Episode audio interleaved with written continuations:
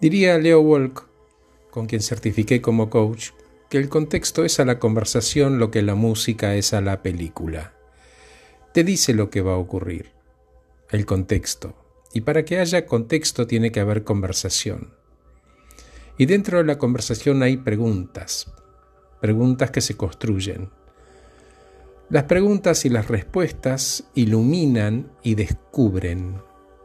A través de las preguntas identificamos nuevas soluciones, se descubren necesidades para resolver problemas nuevos y problemas viejos. Buenas preguntas, abiertas y poderosas, traen luz a la oscuridad en la mente de las dos personas. Son aquellas preguntas que se usan para conocer lo que piensa la otra parte. Al indagar, hacemos que piense, y lo poderoso de la pregunta reflexiva es que bucea en la profundidad y saca a flote la verdad. Ejemplos. ¿Qué resultados esperas lograr con esto que estás diciendo que convendría que hagamos? ¿Qué otras opciones encontrás en esto que acabo de ofrecerte?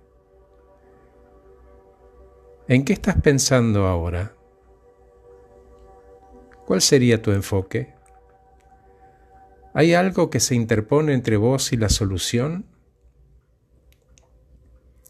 Si tuvieras que cambiar la forma en la que haces negocios hoy, ¿cuál sería la que elegirías?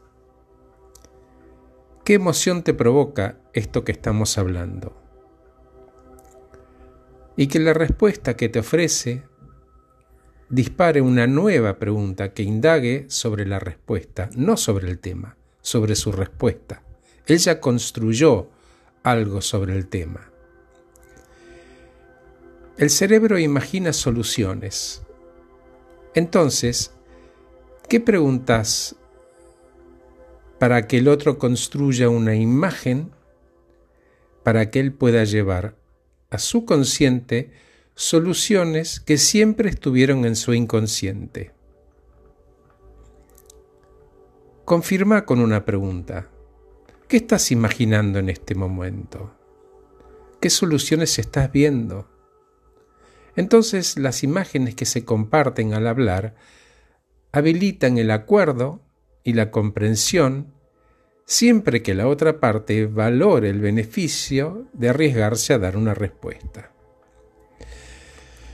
¿Por qué crees que la solución que estás pensando es la más conveniente? ¿Podrías describirme cómo sería el asunto una vez resuelto? Mira, acá hay papel y lápiz. ¿Podrías dibujarlo, hacer un diagrama de flujo, un proceso, un plano? La pregunta es poderosa no porque sea imperativa. El poder radica en que sea reflexiva, de forma tal que el otro no sienta que está siendo examinado. Porque de hecho no está siendo examinado. Si lo siente, posiblemente se cierre o se esconda o ralentice su proceso de aportar. Entonces, primero escucha y después pregunta de forma abierta. En ese orden. Escucha, pregunta y luego soportar los silencios, porque el otro en ese rato está pensando. Si sos ansioso, seguramente vas a querer imponer soluciones anticipadas sin validar, instalando lo que vos crees que hay que hacer y te expones al error. Entonces lo que necesitamos es información del otro. Y ese otro además quiere ser escuchado. Solo necesita el estímulo para ir sacando, como en una cebolla, capa tras capa.